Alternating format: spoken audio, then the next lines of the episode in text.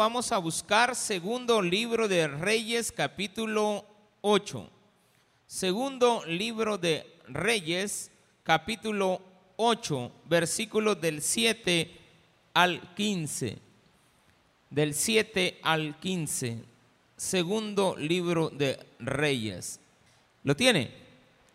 Eliseo se fue luego a Damasco y Ben-Hadad, rey de Siria, estaba enfermo, al cual dieron aviso diciendo, el varón de Dios ha venido aquí. Y el rey dijo a Hazael, toma en tu mano un presente y ve a recibir al varón de Dios y consulta por él a Jehová diciendo, sanaré de esta enfermedad. Tomó pues Hazael en su mano un presente de entre los bienes de Damasco, cuarenta camellos cargados, y fue a su encuentro, y llegando se puso delante de él, y dijo, tu hijo Benadab, rey de Siria, me ha enviado a ti diciendo, sanaré de esta enfermedad. Y Eliseo le dijo, ve, dile, seguramente sanarás.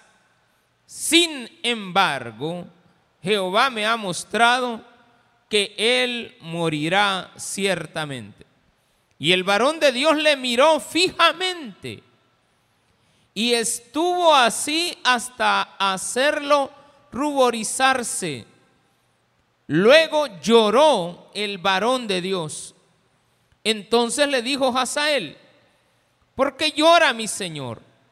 Y él respondió, porque sé el mal que harás a los hijos de Israel, a sus fortalezas pegarás fuego, a sus jóvenes matarás a espada y estrellarás a sus niños y abrirás el vientre de sus, a sus mujeres que están encintas. Y Hazael dijo, pues, ¿qué es tu siervo este perro para que hagan tan grandes cosas? Y respondió Eliseo, Jehová me ha mostrado que tú serás rey de Siria. Y Hazael se fue y vino a su señor, el cual le dijo, ¿qué te ha dicho Eliseo? Y él respondió, me dijo que seguramente sanarás. El día siguiente, dejémoslo hasta ahí y oremos. Padre, gracias te damos por la oportunidad que nos das en el día de hoy de poder leer tu palabra y escuchar lo que tienes que decirnos. En el nombre de Jesús, amén y Amén. Gloria a Dios. Puede tomar su asiento, mi amado hermano y hermana. Lo último lo vamos a terminar de leer al final. Porque es el remedio, hermano, que le va a dar Hazael al, al que está moribundo ahí. Mucha gente sabemos que buscan a Dios, tienen fe de que se van a curar, pero no quieren cambiar sus vidas. Ben es el rey de Israel y es malo, pero está enfermo. Pero bien bonito, preguntan a Dios. Pero él tenía otro Dios. El problema es que ellos creen que nuestro Dios es como el Dios de ellos. Y dicen que es lo mismo. Y de repente tenemos personas que no se someten a Cristo, pero quieren sus favores. Y quieren pagar los favores. Eliseo había regresado a su ciudad de donde es. Eliseo no le predicaba a la iglesia de Judá, le predicaba a los que estaban en, en rebeldía, los que se habían ido hace tiempo. Por supuesto ahí no había templo. Entonces él pregonaba la palabra.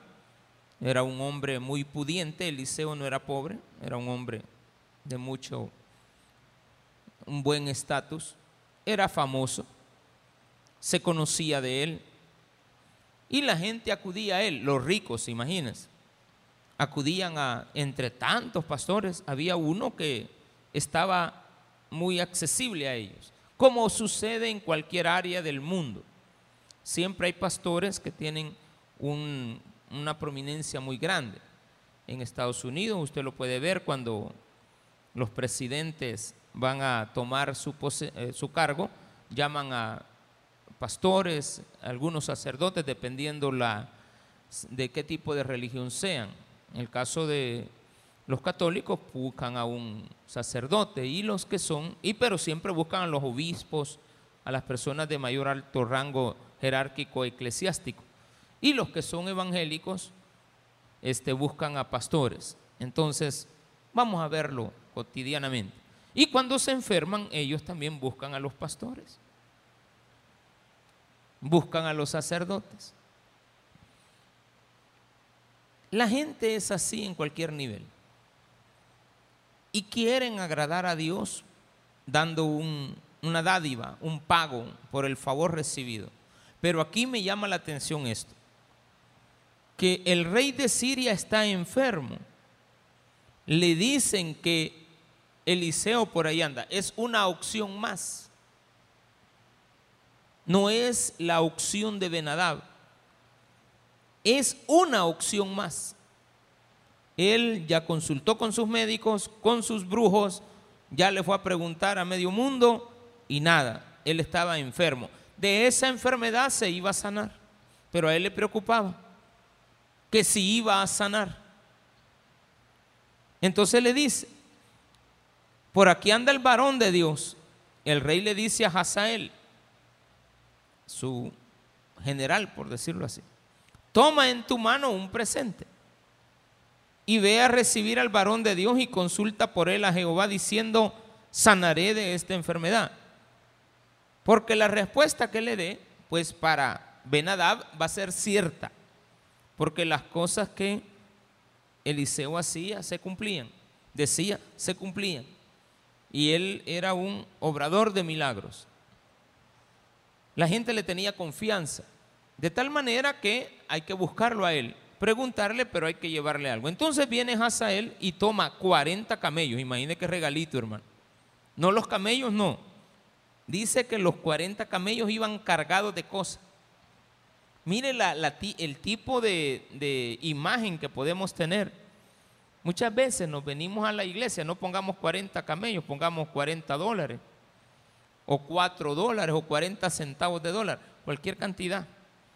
Pero a veces venimos a la iglesia a querer comprar un puesto, un privilegio, un favor de parte de Dios, pero queremos ocupar al siervo que Dios ocupa. Y en base a eso tenemos un gravísimo error en la vida. Ya sabemos que Eliseo en otras ocasiones ha rehusado recibir dádivas. Aquí no se nos dice que la recibió, pero es evidente que si en el pasado no lo hacía, no lo iba a hacer en esta ocasión. Es por demás decir Ah, no sabemos si lo recibió o no lo recibió. Lo que sí sabemos que su costumbre y su actitud era no recibirlas. Por lo tanto, de seguro le dijo, quédate con ellas. Vamos a tomarlo de esa manera. Pero lo importante acá es de que hay personas que tienen a Dios como una opción más, no como la primera opción de sus vidas. Luego, sabemos de que ellos saben que Dios tiene la última palabra. Pero también son personas que no quieren someterse, no se arrepienten. Entonces, por lo tanto, buscan favores de Dios, pero sin cambiar. Vea lo primero que estamos viendo de la actitud de Ben Adab. Esa es la de él. Ahora veamos el, otro personaje que aparece en esta escena. Se llama Hazael. Hazael es un hombre malo pero muy malo. Hay gente que escoge nombres bíblicos y le ponen así a los hijos sin andar midiendo las consecuencias de lo que el nombre representa. Entonces dice acá, toma en tu mano un presente y ve a recibir al varón de Dios y consulta por él a Jehová diciendo o preguntándole si sanará de esta enfermedad. La preocupación de mucha gente es si vamos a sanar o no, si vamos a estar bien, porque todos le pedimos eso a Dios en nuestras enfermedades, a menos pues que ya sepamos que estamos en los últimos años de la vida y ya tenemos 100 años, ya le pedimos a Dios mejor que nos lleve. Señor, ya hasta aquí he llegado, ya no aguanto, es un dolor, mejor quítame el dolor y, me duermo. En una noche de esta quiero dormirme y amanecer ya en tu seno. Pero bien, eso es si usted es cristiano.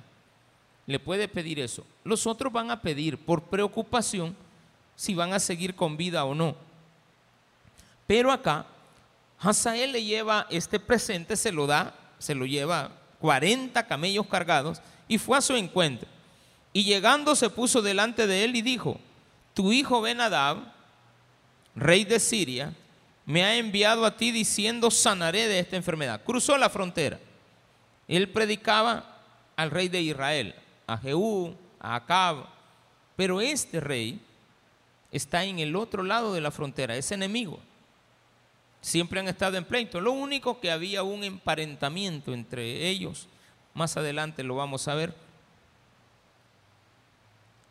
Buscan y quieren respuesta, pero no quieren nada con Dios.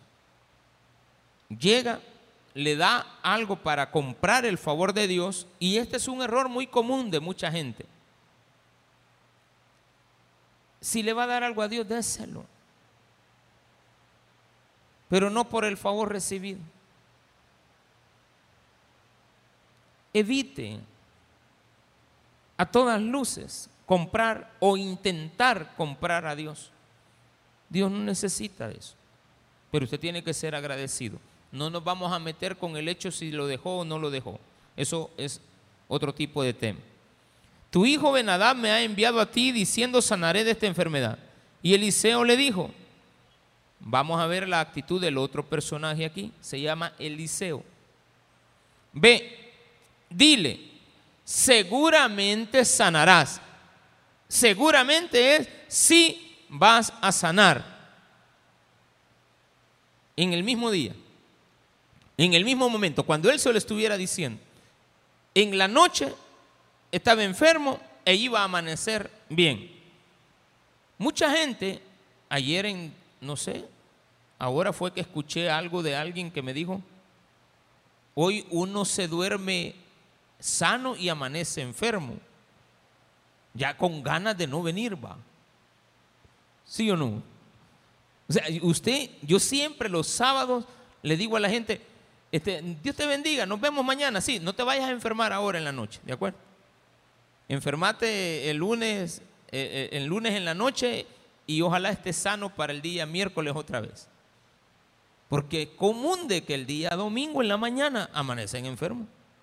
Y no estoy haciendo alusión a alguien que esté enfermo ahora y que me escribió. E, este comentario me lo hizo otra persona que, está, eh, que, que vino aquí a la iglesia. Uno amanece sano, ¿cómo? Se duerme sano y amanece enfermo. Por lo general no es así. Usted se acuesta enfermo y el reposo le ayudará a amanecer sano ya mañana usted con una gran energía, porque ya descansó. A veces hay enfermedades como los dolores de hueso que te acuestan y no hay otra forma de solucionar el problema. No es con pastillas, claro, las tienes que tomar los medicamentos, pero el reposo es bien importante. Entonces este hombre le dice Eliseo a Hazael, no está el enfermo, ni tampoco anda intercediendo por él en oración. Él ha llegado a comprar el favor y a dar un mensaje. Eso denota que a Hazael no le importaba la salud de su amo. Hay gente que no les importa cómo estás. Ellos tienen otros intereses. Entonces Eliseo, aquí pasa algo que le va a sorprender. Eliseo le dijo, seguramente sanarás, dile.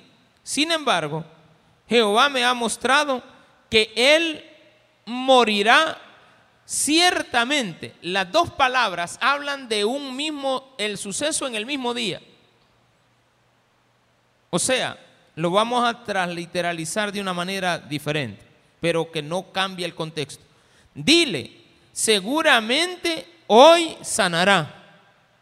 Sin embargo, dile que también hoy morirá.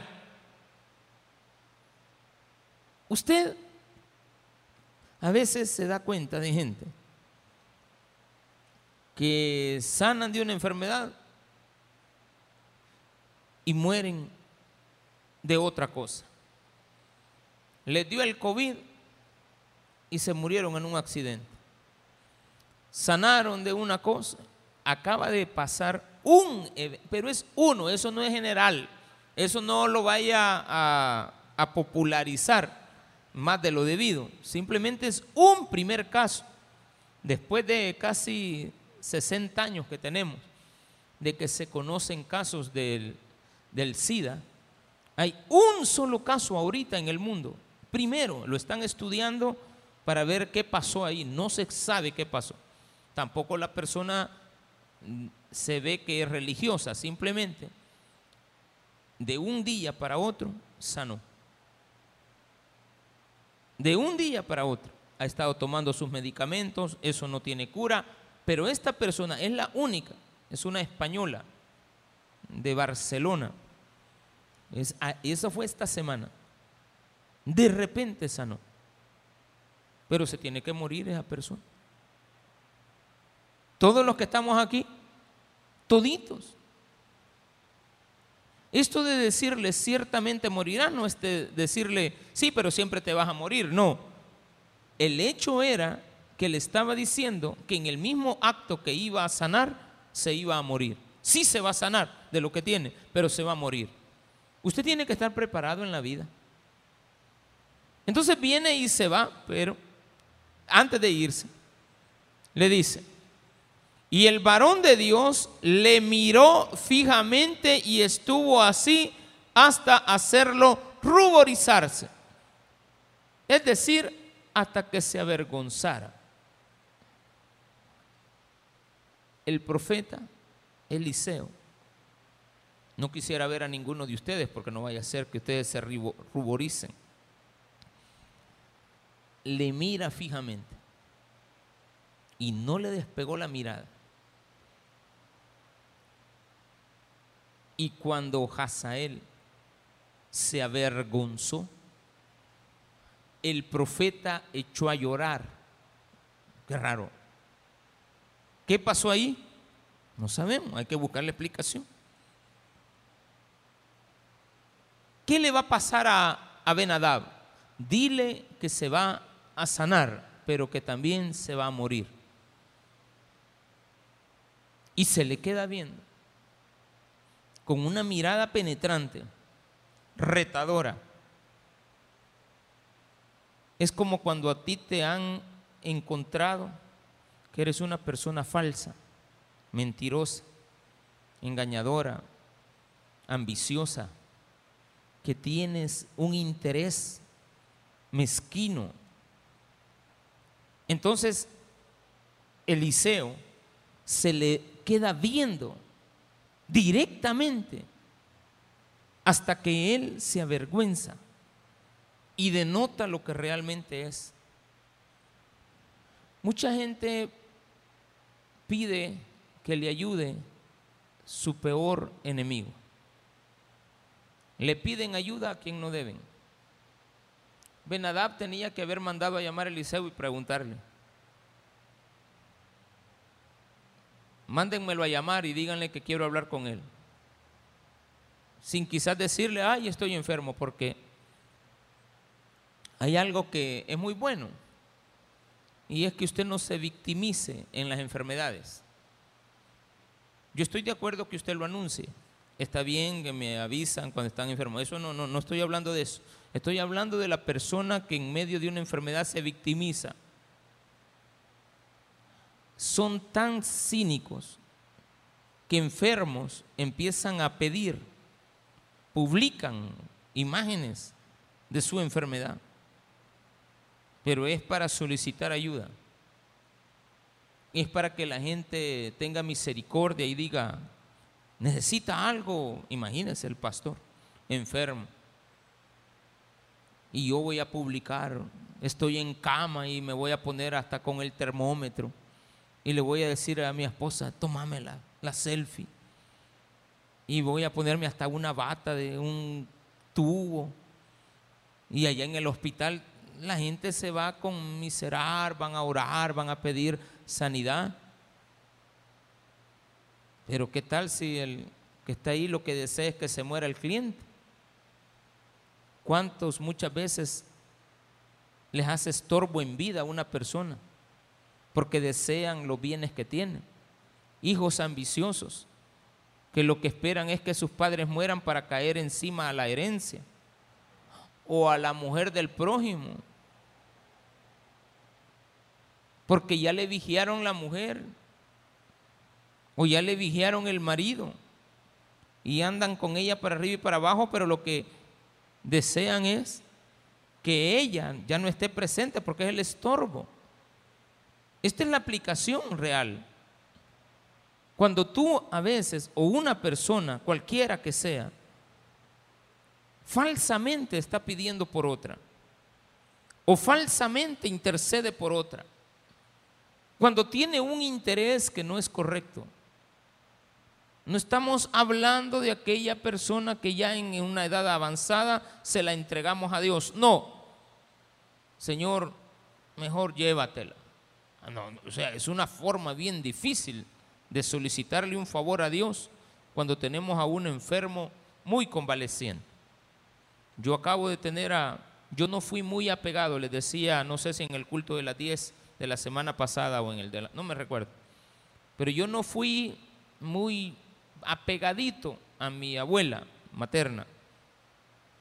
No, no, no, no, sí la conozco, una mujer muy trabajadora, vendedora de carbón, eh, hacía platita, tenía un subterreno allá en, Cuyultitán, unas, unos terrenos que tenía yo lo que recuerdo es que ella allá vivía, o sea, no vivíamos cerca. Y en aquel entonces, de 40 años, ir a Cuyultitán era, era lejos. Pero a mí me gustaba ir ahí porque ahí había un palo de manzana pedorra. Está, bien así el nombre. Yo no sé cómo se llama, si otro nombre tiene, pero a mí me encantaban.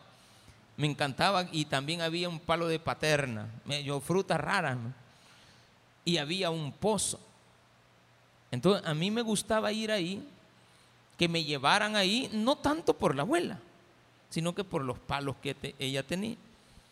Claro, ella me mira, ella también era, ha sido una mujer bien eh, simple, fue una mujer bien simple, sin embargo muy trabajadora. Ya se había dejado de mi abuelo, yo no sé esa historia. Lo que sí sé que tenía años, pero años de vivir con otro señor llamado Antonio don Toño. Y muy buena gente el Señor también. Buena gente. Pero la abuela se cayó y hace unos, es una mujer enérgica, más de 90 años, hermano. Y una semana antes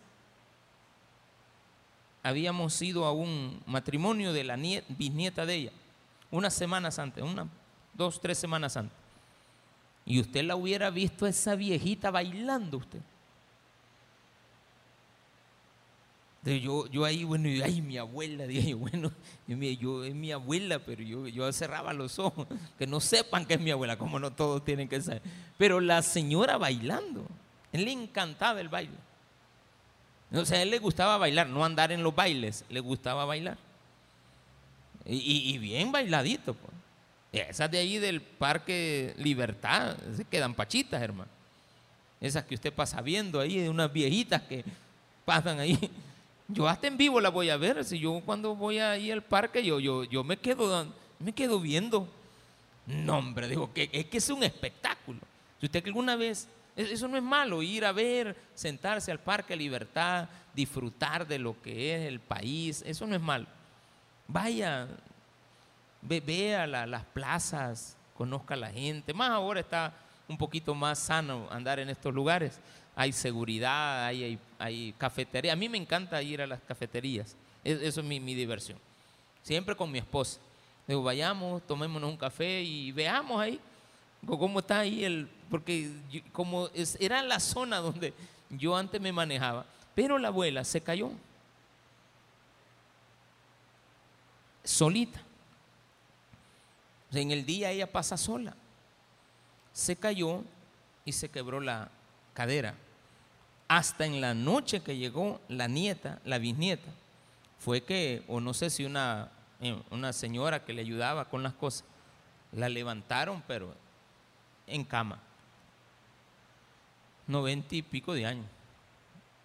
Repito, no era muy apegado, pero eso no quiere decir que yo no estaba pendiente de ella.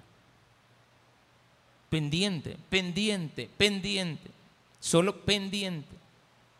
Porque hay otras personas que la cuidaban y no me meto mucho cuando hay alguien más. Sin embargo, un día recibí una llamada, un día antes que, dos días antes que falleciera, y me piden un favor. Yo les digo, sí, no, no hay problema, yo lo hago. Mi esposa me dice, hagámoslo, o sea, hay, que hacer algo por la abuela. Y que querían una enfermera para ir a cuidar, a ponerle un suero. Pero de ahí me acordaba que mi familia, todas las hijas de ella, sobrinas, hermanas mías, no sé por qué tienen algo que no es correcto. Y es que me piden un favor a mí, pero le están pidiendo el mismo favor a otras dos, tres personas. Y a mí eso me molesta. Que lo que me están pidiendo a mí se lo pidan a otro. Porque yo, yo se lo voy a hacer, lo voy a resolver yo. Mira, por ejemplo, eh, ¿quién nos va a llevar al aeropuerto? Yo les digo. Y ya cargo las maletas, meto aquí, meto allá. Y ya cuando llego allá, los dos carros que estaban detrás de mí vacíos aparecen allá. Bueno, le digo, ¿y ¿por qué vienen ustedes también? Y yo me molesto. ¿Y ustedes por qué vienen? Digo en mi mente. Mire, le digo, ¿y, y esto por qué andan acá? Ah, porque querían venir. Entonces, ¿por qué no traen ellos un par de maletas? pues? Yo, yo soy así, me molesta. Entonces le digo, ¿y qué pasó? Vuelvo la llamada, miren una pregunta, ¿a quién más le han pedido este favor? Ay, sí es cierto, lo hemos pedido a fulano. Mire, discúlpeme, le voy a llamar a la enfermera que íbamos a llevar. Yo le voy a decir que ya no se encargue, encárguense ustedes de ese problema. Eso aparece como algo que es eh, de desprenderse de la responsabilidad. Tiene que tener mucho cuidado con esto. Porque de repente hay actitudes que hacemos hacia un enfermo que lo dañan más. Y yo en mi mente decía, yo sé que la abuela de esta no pasa. Mejor que le den morfina, es difícil. Mejor que le pongan un suerito, que la duerman, o sea, que, que pase reposando, que le den algo para que se le quite el dolor, porque estoy casi seguro, yo no sé, pero mi Señor sé que así es la vida, y todos nos tenemos que morir.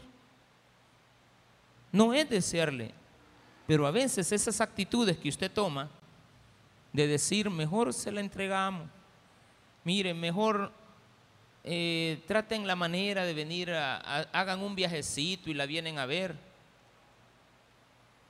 A veces esas actitudes se ven como que uno deseara la muerte del otro. Y no es así. Y a veces uno se acarrea así un poquito de comentarios que no son correctos. Porque cuando fui al velorio, un par de personas me lo hicieron sentir. Que yo no había colaborado, que yo no había estado presente. No me meto. Si ustedes lo están haciendo, ustedes me piden el favor a mí, ustedes me dicen, Julio, ¿puedes ir a traer a la abuela? Yo la llevo. ¿Puedes hacer esto? Yo voy. Pero como hay otras personas, uno no se mete. Hazael no era ese tipo de persona. Hazael era el tipo ambicioso que Eliseo le dice, dile al rey que sí se va a sanar, pero se morirá. Cuando le dijo se morirá, le estaba diciendo, tú lo vas a matar. Tus actitudes ante un moribundo lo van a matar. Ese pleito que se ponen a veces delante de un enfermo. Gente que está esperando solo que termine de caer el cliente para caer encima de todo. No ha ni, ni se ha muerto. Y están peleando. A veces en los cementerios se ponen a pelear usted. O cuando ya la gente ha muerto la quieren ir a ver. Ay, me hace falta. Y cuando estaban vivas. Y cuando estaba viva. Cuando está vivo el cliente. No, si vas a ser simple cuando no estaba, simple también cuando estaba, o viceversa. Pero no mostrar una actitud que no es la correcta. Aquí viene Hazael y le dice, eh, viene Eliseo y le dice a Hazael, dile que se va a sanar, pero se va a morir. Entonces él se le quedó viendo, se ruborizó, se avergonzó, el varón se puso a llorar Hazael le pregunta, ¿por qué lloras? Él responde, porque sé, versículo 12, el mal que harás a los hijos de Israel. ¿Y yo qué tengo que ver? A sus fortalezas, a sus jóvenes, a sus niños, a las mujeres en cinta. Sé lo malo que eres. Solo estás esperando que ese hombre muera para tomar posesión del reinado. Tú lo vas a traicionar. Eres un traidor. Todo eso lo descubre. Se lo dice cara a cara. Pasa la escena. Ahora váyase a donde está el enfermo. Y Hazael dijo, ¿soy acaso un perro? Este perro para que haga, haga tan grandes cosas. Él respondió, Jehová me ha mostrado que tú serás rey. El rey es Benadab, pero ahora en Siria va a haber otro rey, se llama Hazael. Y Hazael se fue, versículo 14, y vino a su señor, el cual le dijo, ¿qué te ha dicho Eliseo? Él respondió, me dijo que te vas a sanar. El hombre se durmió en la noche. En la mañana, cuando iba a amanecer, dice la Biblia que Hazael tomó un paño, el hombre ya estaba sano. No había necesidad de dañarle, porque hay un interés de por medio. No había necesidad.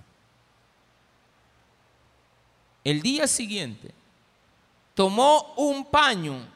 Es así como cuando usted le van a poner, ¿qué tenés, mijo? Calentura. Ay, fíjate que me han dicho que te ponga un lienzo de hielo encima en la frente. Ay, de aquí para allá yo voy a tener cuidado. Cuando alguien me diga, mire, le voy a poner este, este pañuelito aquí en la frente. Agarró un pañuelo mojado, y usted sabe que eso es ya un acto deliberado de quitar el oxígeno de la persona. No, un, un pañuelo seco, no, mojado. Ah, Gracias, pastor, por decirme. ¿De acuerdo? No sé qué malas intenciones pueda tener usted.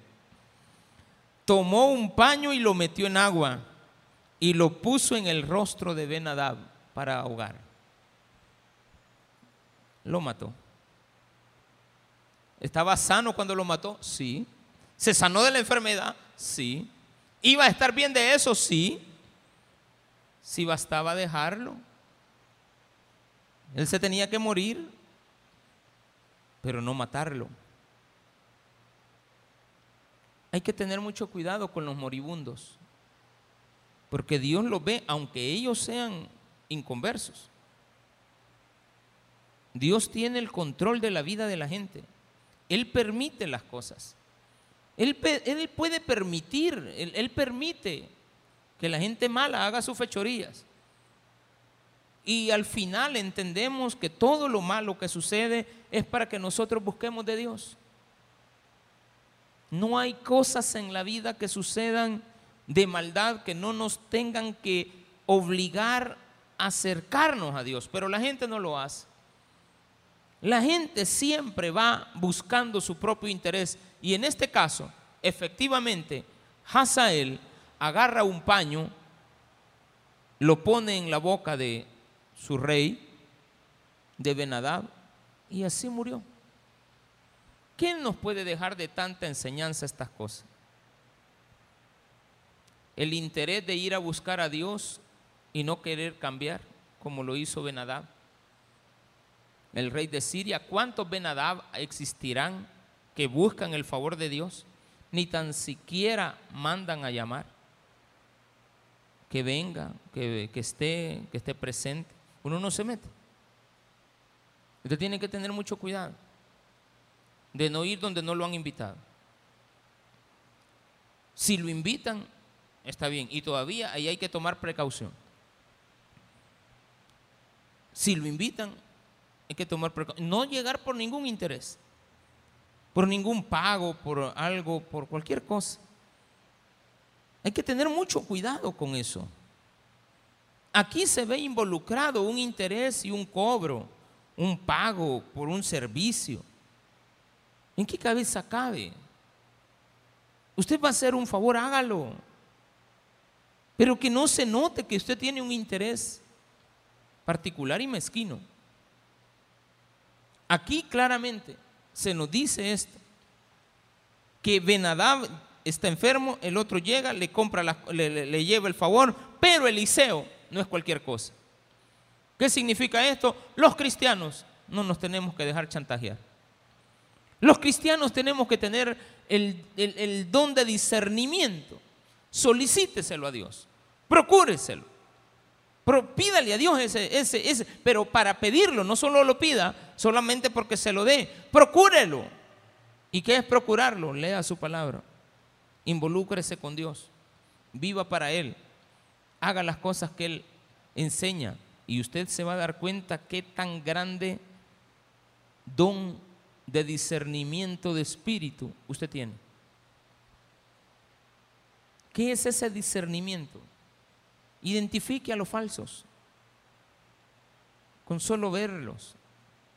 Sus actitudes, por supuesto, le van a decir a usted mucho. A usted le tiene que decir mucho. A veces uno tiene que con mucho dolor empezarse a apartar de gente que no quieren cambiar. A mí, a mí me, da no sé qué, pero digo yo, bueno, yo quizás soy muy metido, a pesar de que no lo soy, pero a veces sí, me meto más de la cuenta. Y cada vez que me meto más de la cuenta me va, me va bien mal, porque recibo el rechazo. Cuando usted es sincero, usted tiene discernimiento, cuando usted sabe identificar que alguien le está mintiendo, cuando usted ya, mire, cuando usted hace preguntas, cuando alguien le está haciendo un cuestionamiento, es porque la persona quiere que usted lo confiese con su boca. Cuando a usted le están haciendo preguntas ya puntuales, yo casi siempre le pregunto en todas las consejerías o, cuando me toca que hablar con alguien, ¿quién más sabe de esto? Y yo ya sé. Porque la información a veces la obtengo de diferentes fuentes. Y a veces ya estoy advertido. Ya, e, eso es como cuando Dios te, te manda un mensaje. Porque aquí dice Eliseo, es que Dios me ha dicho. Dios me ha dicho que tú lo vas a matar. Dios me ha dicho, claramente le dijo, sin embargo morirá. Y después le dice, ¿y por qué? porque tú lo vas a matar. Y él responde en el versículo 13, Jehová me ha mostrado que tú serás rey. Esto no tiene nada que ver con aquellas cuestiones. Discernimiento de espíritu no es que usted sueña los chambres. No, e, e, eso no es discernimiento de espíritu. Tiene que tener muchísimo cuidado con el discernimiento. Es de la maldad, de la gente mala o de la gente buena. Pero que Dios le advierte. Pero cuando le advierte, ¿por qué no lo declara? Pues Dios me ha mostrado que tú serás rey y tú vas a maltratar al pueblo. ¿A cuál pueblo? Al tuyo. No a este pueblo. Tú vas a maltratar a tus jóvenes. Un mal gobernante, un mal presidente, un mal, alcalde, gobernador, padre de familia o pastor de una iglesia. Pastores que tienen ambiciones sobre sus congregantes. Dios le muestra a usted también que el pastor no es, no es una, buena, una buena pieza, no es una buena persona, que es mal, malo, pero malo así, pero bien malo. No, que tiene un par de cositas que son malas, pero, pero bien, le afectan a él, le han afectado a él, le afectan a su familia, a, su, a su personalidad. Pero ya cuando usted daña al pueblo de Dios, y en este caso incluso a un pueblo que no es ni de él, Dios interviene.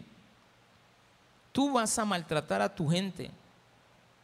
Tu gente no quiere nada conmigo como Benadab, pero tú vas a maltratar a los niños, vas a maltratar a las mujeres, vas a maltratar a los jóvenes. ¿Por qué lo vas a hacer? Porque Dios me lo ha dicho. Hazael se fue, visita al, al, a Benadab y lo mata. Al final de esta historia tenemos a un personaje lleno de maldad, utilizado por Satanás, haciéndonos sentir muchas veces de que son personas en las cuales nosotros confiamos. No confíe en cualquier persona. Busque de Dios, siempre se lo digo. Busquen de Dios. No busquen de los hombres. Dios va a poner en, el camino, te va a poner un buen médico. Te va a poner una buena mujer, un buen marido. Te va a poner buenos hijos, buenos padres. Te va a poner buenos pastores. Dice la Biblia, voy a cambiar a los pastores porque voy a poner pastores de acorde a mi corazón no al corazón de ellos, porque ellos tienen un corazón, engrosado. No les voy a poner a los hijos de Elí. Ellos son pastores, pero los voy a quitar. Voy a mandarles a Samuel. Yo sé que necesitan de alguien como él. Déjenmelo a mí. Dios va resolviéndote el problema. Dios va viniendo y te pone las personas idóneas. Y usted tiene que saber identificar que hay gente que tiene malos sentimientos. Pero solamente lo puedes hacer con discernimiento de espíritu. Allá están los dones, más adelante. Pero ahora tienes que comenzar buscando de Dios. Busque de Dios mientras pueda ser hallado. Él aquí está, en la palabra está, Él aquí adentro vive. Tú aquí tienes que encontrar la respuesta. Cuando leas la Biblia, la vivas, la apliques, te vas a dar cuenta que sos capaz de identificar a, los, a las personas llenas de maldad, porque ese era el punto central acá. Decirle, sí sanará, pero tú lo matarás. Así es de que compórtese bien con la gente que está moribunda. No le lleve más problemas de los que ellos pueden soportar. Denle un fuerte aplauso a nuestro Señor.